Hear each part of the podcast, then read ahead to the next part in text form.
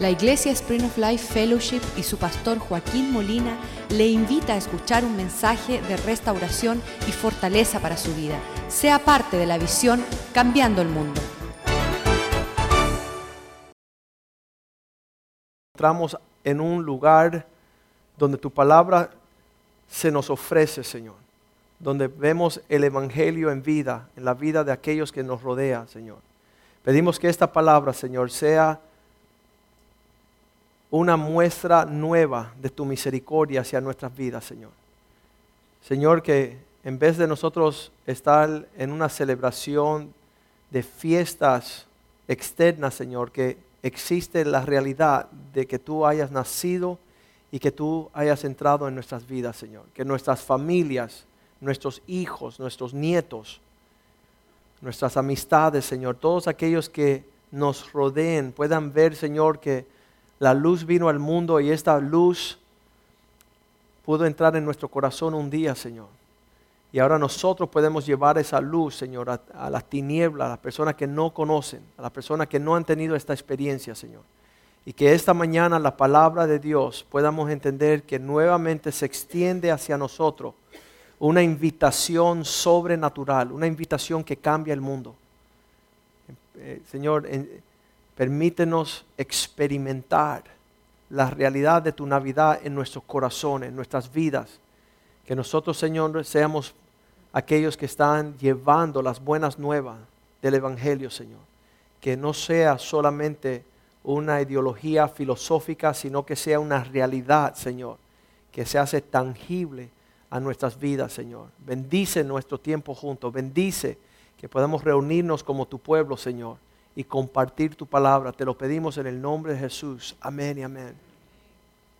Hace 28 años atrás, cuando llegó el Evangelio a nuestra casa en una forma individual y real, cuando se, se nos dio la invitación del Evangelio, yo veía un túnel, lo que era mi vida, no negro. Y cuando se ah, vino la oferta, vino esa invitación, Joaquín, ¿quieres dar tu corazón a Cristo? ¿Quieres venir a Cristo?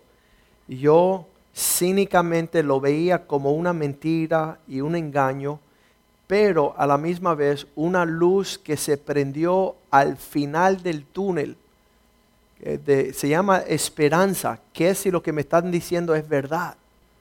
Y en un lugar donde no había esperanza, vino las buenas nuevas del Evangelio a mi vida y, sabes que por un lado yo dije, no tengo nada que perder.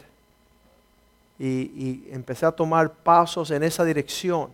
Y hoy día lo testifiqué en el primer servicio, mi vida ya no eh, tiene oscuridad, porque no hay oscuridad en él. Y, no hay tinieblas, y no hay un espíritu ah, desesperante, sino que estoy lleno de esperanza. Y no importa las personas que me traen noticias malas, yo digo, hay buenas noticias. Y la luz prevalece siempre contra las tinieblas.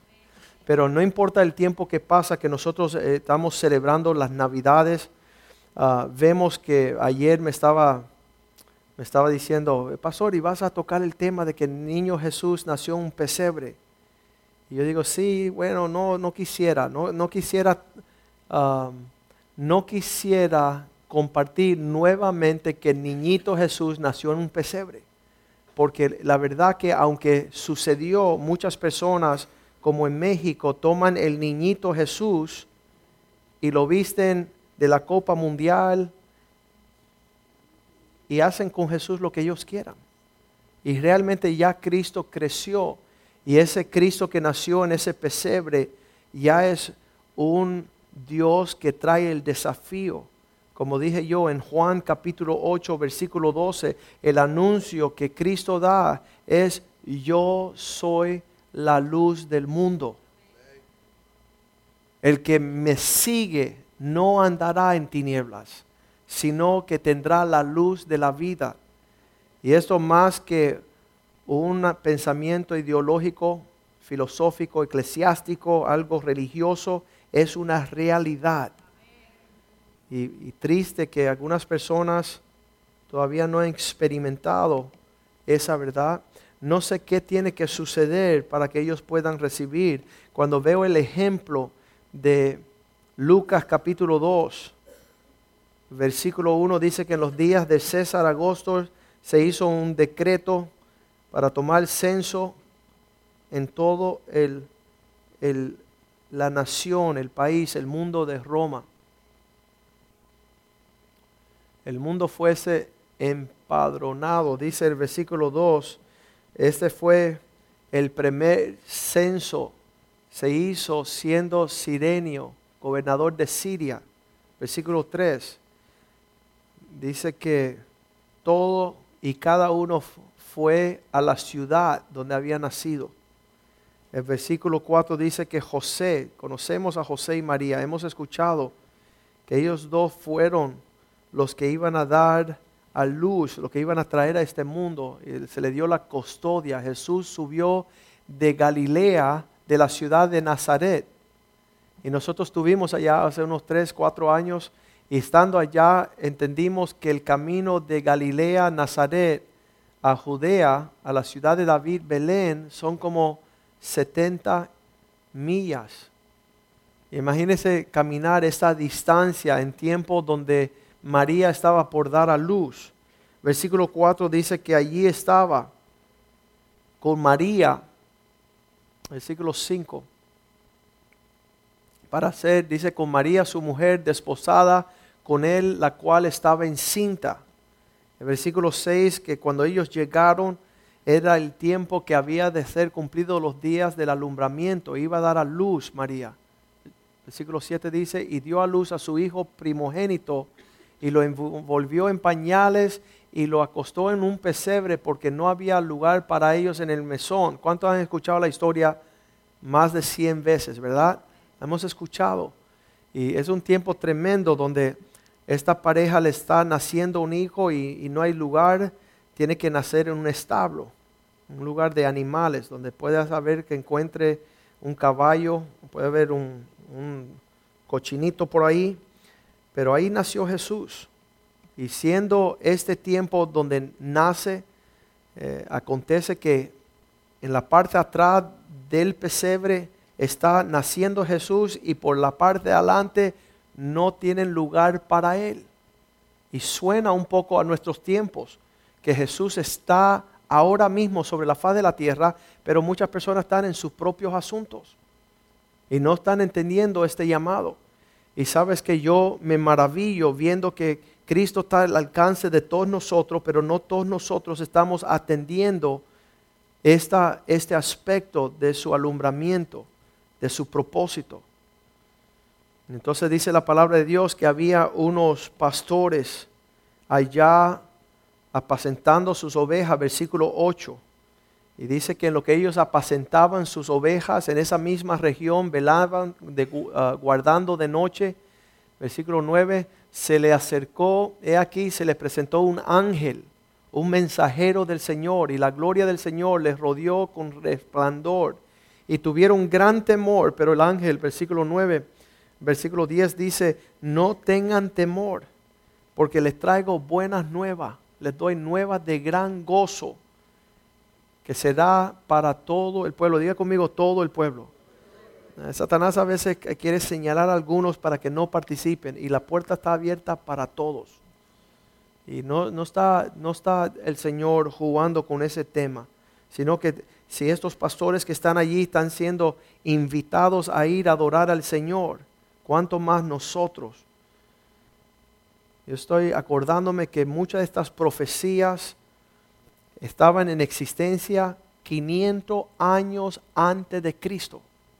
Entonces, mire, Cristo nació, ¿verdad? Entonces, van para atrás 500 años. Isaías capítulo 7, versículo 13 dice, va a nacer de una virgen un hijo es lo que dice allí en el versículo 7, 13 de Isaías. Dijo entonces Isaías, oíd ahora casa de David, os es poco el que ustedes tengan paciencia con hombres, sino que también sean falta de paciencia con Dios. Versículo 14. Por tanto, el Señor mismo os dará señal, habrá una señal que va a acontecer. He aquí que la Virgen concebirá y dará luz a un hijo y se llamará su nombre Emmanuel. Esto es 500 años antes de Cristo. Se está profetizando la ocurrencia de, del nacimiento de Cristo. Pasa el tiempo, ya vemos allí en Lucas capítulo 2 está el relato que los pastores vayan allá, que van a encontrar un bebé. Pasan dos mil años más y Dios ahora en estos tiempos le está diciendo a ustedes, a nosotros, esto ya aconteció. Lo que se profetizó aconteció. Pasa el tiempo y ya usted puede ir y investigar todos los hechos de la realidad de Cristo y vas a encontrar que no es una mentira, que no es un engaño, que no es algo que te pasa por alto. Quizás si yo te digo, la semana que viene los Dolphins van a ganar el Super Bowl. Y tú dices, no, no puede ser. Estaba toda la contraria que eso acontezca. Pero ya usted puede mirar hacia atrás y ver que en verdad Cristo nació. En verdad Jesús vino. En verdad nació de una virgen. En verdad hay salvación para el mundo. Y no tenemos excusas. Estos ah, pastores fueron anunciados que iba de nacer. Vamos al versículo 11, Lucas 2, 11, donde dice, hoy en la ciudad de David es nacido un Salvador. ¿Qué hace un Salvador? Salvar. Él quiere salvarnos. Que es Cristo el Señor. No tenemos que ni buscar en otro lugar, sino que en Cristo hay salvación. En Cristo hay esperanza. En Cristo está la respuesta. Y entonces versículo 12 dice, allí verás una señal. Esto servirá de señal. Va a haber prueba y harás un niño envuelto en pañales, acostado en un pesebre.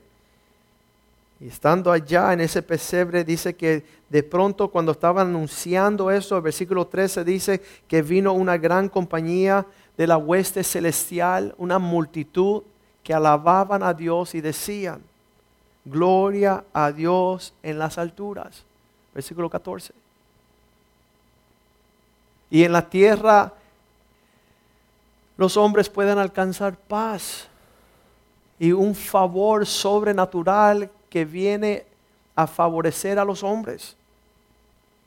Ese es el anuncio que dieron los ángeles, ese es el anuncio que profetizamos, ese es el anuncio que llevamos nosotros al mundo. Y una de las cosas es que se nos anunció, ya nosotros hemos recibido, hemos abrazado, lo vemos la bendición en nuestros hogares, nuestras carreras, nuestra economía, nuestro pisar, nuestro levantar, nuestro acostar. Tenemos paz, tenemos el favor de Dios, estamos caminando. ¿Cómo podemos ir ahora a llevar las noticias a otras personas? ¿Cómo es que nosotros podemos ser de eso, no solamente una realidad donde estamos siendo invitados a participar, pero si nosotros también abrazando esa parte, ir a, llevar esta realidad a multitudes. Y eso es lo que Dios está haciendo a través de, de, estos anuncios, a través de estas cuestiones. Y entonces dice en el versículo 15 que los ángeles se fueron y subiendo al cielo, se fueron de ellos al cielo y los pastores Qué lindo que dice que al cielo, ¿verdad? Pues los pastores se dijeron unos a otros, hey, vamos a ir a comprobar esto. Pasemos por allá, por Belén. Vamos a ver lo que ha sucedido. El Señor nos ha manifestado. El Señor quiere que nosotros vayamos, seamos partícipe. Dios quiere que nosotros seamos partícipe. Va a hacer todo lo posible que lo seamos. Y cuando ellos llegaron, dice allí, versículo 17. Y cuando habían visto, versículo 17, al verlo dijeron a conocer lo que se le había dicho acerca del niño. Versículo 18. Y dice que cuando escucharon lo que decían los pastores, se maravillaban aquellos que escuchaban. Versículo 19. Pero María guardaba todas estas cosas meditando en su corazón. Versículo 20. Y regresaron los pastores glorificando, alabando a Dios por todas las cosas que habían oído y visto, tal como les había dicho. Yo no sé cuál ha sido su experiencia en el Señor. Sabes que muchas veces pensaban, no soy muy intelectual para entender estas cosas. No creo que los pastores andaban muy intelectualmente. Solamente con aquellos que se le había invitado eso los recibieron y caminaron en esa dirección. Ahí no hubo mucha filosofía. Gracias a Dios que no tenían ah, grados de teología, que no habían sido enseñados por eruditos. Sencillamente una invitación, una aceptación y alcanzar lo que Dios tenía para ellos. Vamos a Mateo capítulo 2, donde vemos algo a una categoría un poco más alto entre asuntos de reyes. Dice que durante el tiempo del reinado de Herodes llegaron magos del este. Y a eso es otra compañía. Yo no creo que yo estuviera entre esta compañía. No soy muy sofisticado para entender, estudiar las estrellas, astrología ah, y todas esas cosas para poder alcanzar las cosas científicamente hablando pero Dios hace maravillar. Estos hombres no se le apareció un ángel, pero ellos habían estudiado las profecías. 500 años antes de Cristo estaba Daniel hablando del, del venimiento, advenimiento de, de Cristo. Y ellos decían, por esta época, en este tiempo, y ellos hacían su matemática y boom, mira las estrellas ahí, vamos. Y empezaron a seguir las estrellas proféticamente.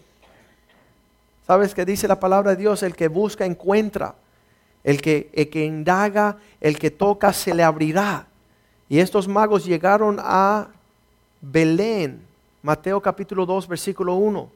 Después que, diga conmigo, después, cuando Jesús nació en Belén, dice que de Judea en día del rey Herodes vinieron del oriente de Jerusalén los magos.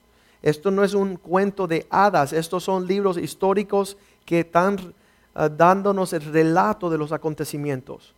Y ellos tenían una pregunta, en el versículo 2 dice, la pregunta de ellos era diciendo, ¿dónde está el rey de los judíos?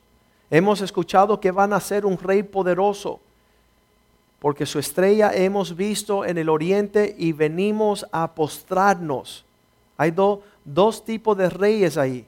Están los reyes que se van a postrar y está el rey Herodes donde dicen, díganme dónde él está porque le voy a cortar la cabeza. Él le iba a hacer guerra a Jesús. Oyendo esto, el rey Herodes se turbó. ¿Cuántos se turban cuando escuchan de un rey que quiere que usted le adore? Un rey que quiere tomar dominio, quiere tomar autoridad en tu vida. Y todo Jerusalén se conmovió con el rey Herodes. Él mandó a matar a todos los niños porque él quería destruir a ese rey que iban a ser. El versículo 4 dice, que Herodes había convocado a todos los principales sacerdotes escribas. Yo cuando escucho esto me maravillo. Es casi como decir, el rey impío llamó a todos los cristianos y le hizo, dino dónde está Jesús. Ah, nosotros sabemos, porque la palabra dice esto, esto, y está ahí en la dirección esa. ¿Y por qué sabían tanto y no lo estaban viviendo? porque ellos sabían dónde iban a nacer a Jesús y no estaban junto con los pastores postrados al frente del maestro. Y dice que convocó a todos los principales sacerdotes, todos los mejores pastores, los escribas, los que sabían la Biblia. Les preguntó dónde había de nacer el Cristo. Versículo 5. Rápidamente ellos le dijeron en Belén de Judea, porque así está escrito por el profeta. Tuve un pastor que un día me dijo la verdad, pero no la quise vivir. Tuve un pastor un día que me dio la dirección y no compré. Tuve un pastor que me señaló el camino y yo me fui por otro. Ellos sabían todo el relato del camino a encontrarse con Jesús, pero ¿estaban ahí? No, qué triste. Eso me rompe el corazón. Que nosotros teniendo todo el ingrediente para postrarnos y servir a Cristo con excelencia, muchas veces no estamos allí. Y ahí está. Dice, allí va a nacer, en ese lugar. Versículo 6. Porque sabemos que escribió Isaías. Había escrito, tú Belén, de la tierra de Judá, no eres la más pequeña entre los príncipes de Judá, porque de ti saldrá un guiador que apacentará a mi pueblo Israel. Entonces, versículo 7, Herodes llama a los hombres magos, a los magos, a los sabios, a hombres entendidos, y no solamente eran tres hombres en tres camellitos viajando el desierto, estos eran reyes fuertes que iban con todo su séquito, iban como un ejército marchando, entraron a la ciudad y, Herodes decía, ¿y qué pasó? Hemos venido a adorar a nuestro rey. Hemos venido a postrarnos ante ese que va a reinar sobre nosotros. Herodes le llamó diciendo en secreto a los magos, indagó de ellos diligentemente el tiempo de la aparición de las estrellas. Enséñame cómo ustedes están siguiendo este asunto. Y entonces, versículo 8, él les dice a ellos, vayan a Belén. Los envió a Belén y dijo, id allá y averigüe con diligencia acerca del niño. Y cuando lo halléis, hacérmelo saber para que yo también vaya a, a matarlo. Él dice adorarlo, pero la verdad es que él iba a acabar con el niño, porque era una amenaza a su reinado. Y dice la palabra de Dios de allí que salieron, en versículo 9, cuando ellos salieron, habiendo oído al rey, se fueron y aquí la estrella que habían visto en el oriente iba delante de ellos hasta que llegaron y se detuvo sobre donde estaba el niño. Versículo 10. Entrando a verle la estrella, se regocijaron con muy grande gozo ellos sabían que estaban acercándose a la realidad de su búsqueda.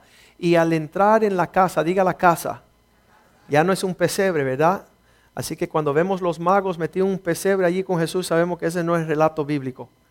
Esto es un tiempo después que ya Jesús está ocupando una casa y vinieron al niño con su madre María y se postraron y lo adoraron.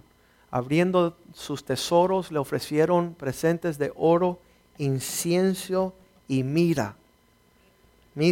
Entonces el versículo 12 dice, habiendo sido avisados por un sueño que no regresasen, no volviesen a Herodes, regresaron a su tierra por otro camino. Ellos no regresaron allí. Allá se indignó Herodes y mandó matar a todos los niños nacidos por debajo de dos años. Yo veo todo el desarrollo de lo que Dios ha hecho sobre la faz de la tierra. Cuánto ah, le es torpe el anuncio de Cristo. ¿Cuánto no lo entiende? Ese, relato está ahí claro para todos entender. La invitación de que Dios vino a la humanidad con, un, con una invitación mejor que cualquier otra invitación que hemos tenido. Ah, me acuerdo que estoy paseando por los centros comerciales aquí en el Dolphin Mall de Miami, entro en la área de las comidas y empieza a pasar diferentes toldos de comida, ¿verdad? Y todo te da un palillo con un pedazo de pollito y tú vas comiendo y cuando termina la fila tú dices, me voy a la casa que estoy lleno ya. no voy a comer nada. Muchas gracias a todos. Y entonces lo que es es una invitación, mira, prueba para que puedas gustar de lo que tenemos.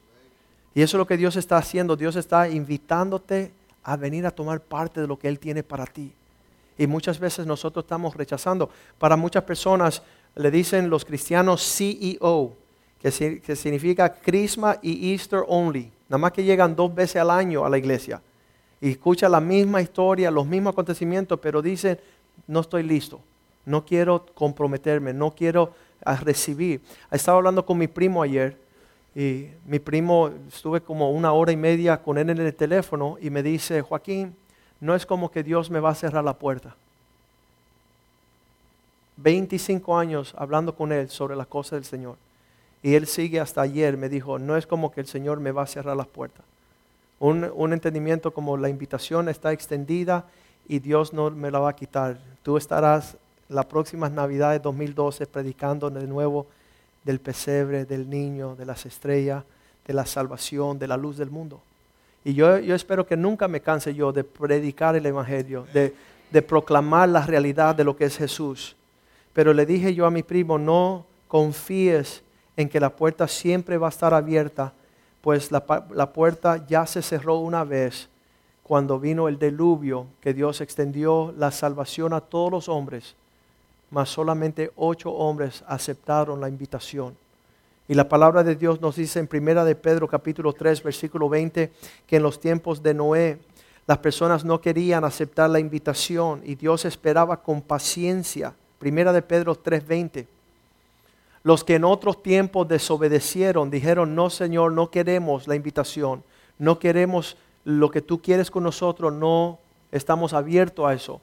Cuando una vez esperaba la paciencia de Dios, agotándose la paciencia de Dios en los días de Noé, mientras se preparaba el arca y Dios mandaba a llamar a los hombres, el cual pocas personas, es decir, ocho, Noé, su esposa, sus tres hijos y sus tres esposas, ocho personas, seis y dos, fueron los únicos que aceptaron la invitación de Dios de escapar. Mientras se preparaba el arque, el cual pocas personas, es decir, ocho, fueron salvas por agua. Y yo quisiera decir que hoy nuevamente se renueva no la historia de Jesús, no el pesebre, no los manos, sino la mano de Dios que se extiende con la invitación, vengan a los pies de Jesús, vengan bajo la sombra del Altísimo. Venga esa invitación que hace 26 años, yo todavía me acuerdo, yo recibí a Cristo, me entregué al Señor un diciembre de 1983. De hecho, era un año nuevo que la íbamos a pasar en la iglesia. Y había un joven ahí predicando, su papá había fallecido y él estaba predicando. Y yo dije, hoy es el día que yo voy hacia adelante, hoy es el día que quiero dar, empezar un, nuevo tiempo. Eh, mi mamá había llegado a los caminos del Señor ese verano del 83, todo eh, se dice otoño, durante la, primera parte, ya finalizando el año, cuando nos invitan a la iglesia y este joven está predicando, y yo me acuerdo que yo estaba fuera de Cristo. Yo no creía en Cristo, yo no, yo no entendía estas cosas. Pero esa noche, enero, de diciembre 31 del 1983, entrando al 84, yo fui adelante y dije, Señor, yo te necesito yo quiero entregarme a ti. Yo quiero recibir la invitación de este llamado que de mucho tiempo el Señor invitando, abre la puerta, déjeme entrar, ser partícipe de lo que tengo para ti. Me acuerdo mi padre se eh, recibió a Cristo a los 49 años, un tío mío a los 88 años. Yo no sé lo que esperan.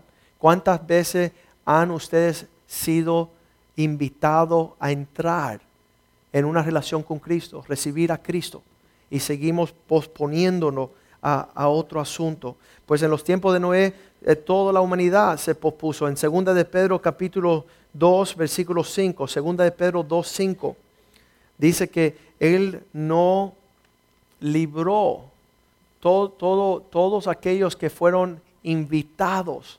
Segunda de Pedro 2.5. Fueron invitados a entrar a la arca del Señor ¿Y qué sucedió? Dice que, amados, esta es la 2.5, segunda de Pedro 2.5. 2.5. Y si no perdonó el mundo antiguo, Dios no, no, no, no, pasó por alto a aquellas personas que no recibieron su invitación, sino que guardó a Noé porque él estaba predicando la justicia de Dios y otras siete personas, Noé y aquellos que pudieron aceptar, trayendo el diluvio sobre el mundo de los impíos. Y vemos muchas personas celebrando las navidades, pero pocas personas postrado a los pies de Jesús, entendiendo lo que Dios está haciendo, la invitación que Dios hace a nosotros que estamos entendiendo esto por primera vez. Isaías 1.18, Dios dice, vamos a razonar. En esta invitación empieza a entender a lo que te estoy invitando, a lo que puedes participar. Vamos a ver qué es lo que estás poniendo como excusa. Venid, dice el Señor, estemos a cuenta, no importando si tus pecados fueren rojo como la grana, serán como la nieve si serán emblanquecidos, si fueren rojos como el camesí, vendrán a ser blancos como la lana. Significa que Dios va a pasar por alto cualquier situación en tu vida, cualquier actitud que exista en tu vida, Dios está dispuesto de limpiarlo. Isaías 55, 1 el 3 dice que aún sin dinero ven y compras. Esto Dios lo da gratuitamente. Isaías 55, oídme los que siguen la justicia los que buscáis al Señor, mira allí la piedra donde fuiste cortado, mira allí de donde saliste, versículo 2. Versículo 2. Isaías 51, 2. ¿Por qué gustáis, por qué gastáis el dinero en lo que no es pan? Porque si acepta. Yo me maravillo de todas las invitaciones que aceptan los seres humanos es como una zanahoria que va delante de ellos y le va, ellos van siguiendo las pisadas en dirección a todo lo que no es Dios, a todo lo que no es sabiduría, a todo aquello que no es, es estar en los propósitos de Dios. Eso sí lo aceptan, pero rápidamente. Y Cristo dice, no gastes con dinero lo que no es pan y vuestro trabajo en lo que no sacia. Oídme atentamente, comed del bien y deleitate vuestra alma con la grosura. Versículo 3. Inclinad tu oído, venid a mí, oírme, vivir y vivirá vuestras almas. Y haré con vosotros un pacto eterno de las misericordias firmes de David. Mateo 11, 28 separó Jesús en su generación todos los que estaban haciendo cien mil cosas y él con manos abiertas dijo, venid a mí todos aquellos que están trabajados y cargados. Nunca ha sido Dios pretexto para limitar que el hombre se quede afuera, que no se vista, que no va, sino que está una puerta abierta, está la invitación extendida, están los, las manos del Señor diciendo, alcánzame para que te alcance la misericordia. Y nosotros seguimos pensándolo. Seguimos pensando si es que vamos a entrar o no vamos a entrar. Yo cada vez que veo la invitación del Señor, tengo que incluirle todo lo que Dios tiene para nosotros en esta invitación. No solamente es venir, sino que todo está provisto. Todo se va a resolver, ya, ya hay provisión para todas las cosas. Y, las personas a veces dicen, Joaquín, ¿cómo lo haces? Eh, estás siempre um, extendiendo una invitación a, multitudes. Hace poco hicimos una banca donde pusimos nuestro número de celular.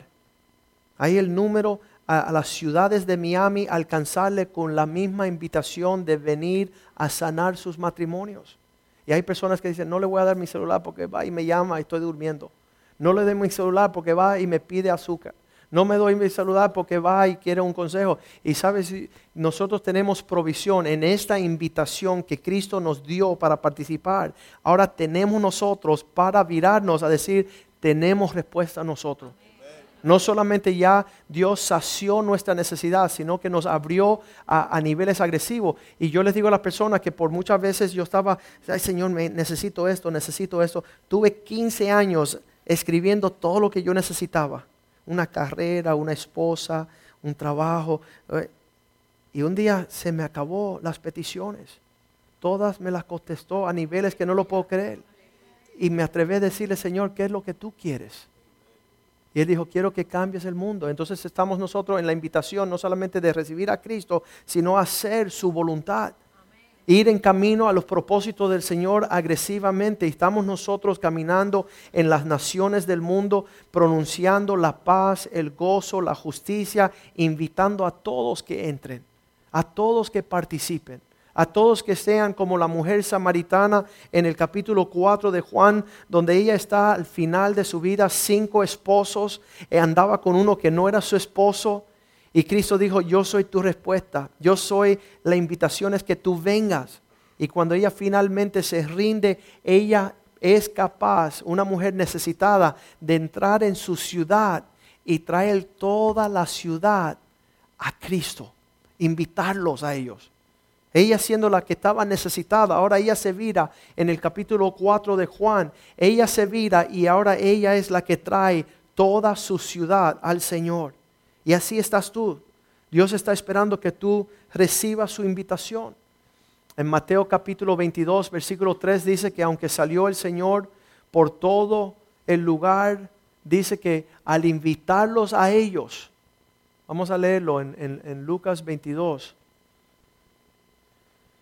al invitarlos a ellos, ellos decían, no vamos a ir, no vamos a ir a donde nos está invitando aunque está abierta la puerta de esa invitación. Mateo 22.3, perdón, Mateo 22.3. Matthew 22.3. Y envió sus siervos a llamar a los convidados, a los invitados a la boda, mas esto no quisieron venir. ¿Sabe? Me maravillo yo la aptitud que tenemos para aceptar invitaciones. El primito mío acaba de invitar a 22 personas a ir al norte a esquiar en la nieve. ¿Cuántos tú crees que fueron? Toditos. Porque muchas veces nos invitan a lugares y vamos a ir.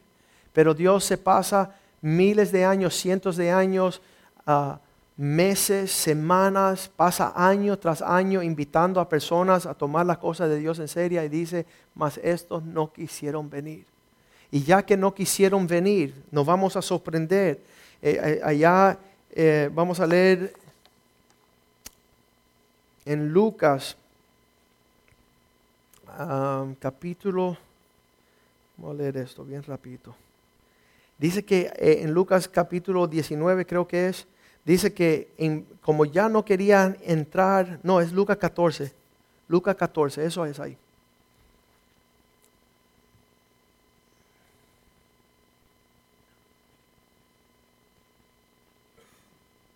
Lo que dice él acá.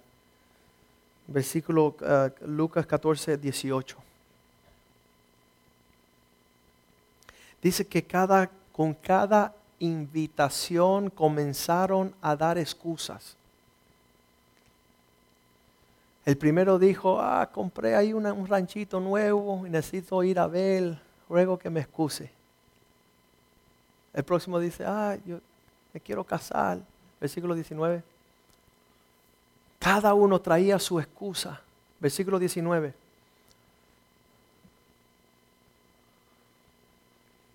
Otro dijo, he comprado cinco juntas de bueyes y voy a probarlos a ver si los entreno, te ruego que me excuse. Versículo 20. El otro dice, me acabo de casar y la mujer es un poco torpe, le gusta dormir los domingos. Ya no puede servir, por tanto no puedo ir. Eso es el corazón de Dios en versículo 21, donde dice que vino el siervo, versículo 21.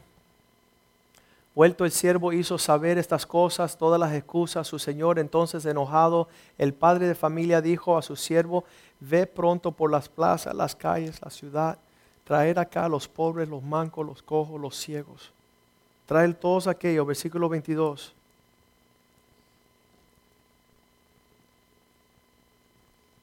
Y el siervo le dijo, Señor, se ha hecho como mandaste y aún hay lugar. Versículo 23. Dijo el Señor al siervo, ve por los caminos, por los vallados y fuérzalos a entrar para que llena esté mi casa. Ese es el corazón de Dios Padre. Dios no quiere que nadie esté lejos. Y mira lo que dice el 24 tristemente. Dice, no ni uno de aquellos que fue invitados que rechazó fueron convidados, gustará mi cena, van a probar de lo que tengo preparado. Vamos a ponernos de pie en este día y saber que las navidades es una invitación. Si ya la tienes, puede invitar a un prójimo, a un vecino. El jueves es un tiempo oportuno para que usted traiga un amigo, una amiga, para que usted le dé un regalo que, que va a ser poderoso, que va a perdurar toda la eternidad. Padre, yo te pido que en este tiempo puedas conmover los corazones de tu pueblo. Señor, tú estás invitando aquí a hombres a ser reyes y sacerdotes, príncipes, a ser tus embajadores, aquellos que cambiarán las naciones, hombres de, de, renombre, hombres de honra. Habrá hombres que repartirán a, a todo su país, Señor, las buenas nuevas del Evangelio. Tú los has preparado para este tiempo, Señor. Tú les has concedido todo lo que necesitan para ser aptos para hacer tu obra, Señor. Ayúdanos a entender, Señor, para aquellos que todavía no hemos recibido a Cristo, que hace dos mil años atrás, que nació un pesebre, que, que ya no está en pañales, que ya es un rey resucitado, es un Dios dado un nombre sobre todo nombre, que al nombre de Jesús toda rodilla doblará, toda lengua confesará. Señor, yo te pido, Señor, que levantes un pueblo glorioso, un pueblo que dará a probar a aquellos que todavía están sin probar tu bondad, Señor. Tú los sacaste a nosotros de las tinieblas a tu luz maravillosa para poder proclamar las bondades de aquel que nos llamó de las tinieblas, Señor. Tú eres aquel que levanta al pobre, Señor. Tú eres aquel que levanta nuestros rostros, Señor. Tú eres aquel que cambió nuestro lamento en baile, Señor. Tú eres el Rey de Reyes y Señor de Señores. Tú eres aquel cuyo espíritu es excelente. Señor, derrama ese espíritu sobre nosotros, Señor. Tráenos el lugar donde vamos a vivir con el poder de una vida incorruptible, Señor. Pedimos, Señor, que tu luz resplandezca en nuestras vidas, Señor. Que tu luz sea la que Señor, sea la que permanece en nuestras vidas, Señor. Permite a todos aquellos, Señor, que están escuchando este, esta palabra, este mensaje, que hoy sea el día en el cual ellos dicen, me postraré delante de Él. Vengo a adorarle a Él. Vengo a entregarme a Él. Vengo a pagar tributo al Señor. Vengo a celebrar las navidades. Vengo portando gozo, paz y buenas nuevas a todos los hombres, Señor. Haznos como los pastores, haznos como los reyes magos, haznos, Señor, como la mujer samaritana, Señor. Haznos como aquellos como Noé, Señor, que en el tiempo de tu aviso se movió en el temor tuyo, Señor, para el rescate y la salvación de su familia, Señor. Señor, en lo que los tiempos sean más oscuros, más tenebrosos, Señor. Levanta un pueblo, Señor, que proclame tus bondades, Señor. Que pueda pronunciar que en Belén ha nacido un Salvador, que está dispuesto a salvar, sanar, a librar. Padre, danos esa realidad en nuestras vidas. En lo que nosotros cantamos esta canción, yo quiero que usted venga a postrarse delante de Él. Diga, Señor, quiero venir como los pastores, quiero venir como los magos, Señor. Quiero venir, Señor, como los sabios. Quiero postrar delante de ti, Señor, y reconocer que te necesito, Señor. Y acepto tu invitación. El altar está abierto. En lo que cantamos esta canción, usted venga acá, que quiero orar con usted. Usted venga acá y dile, Señor, he venido a adorarte.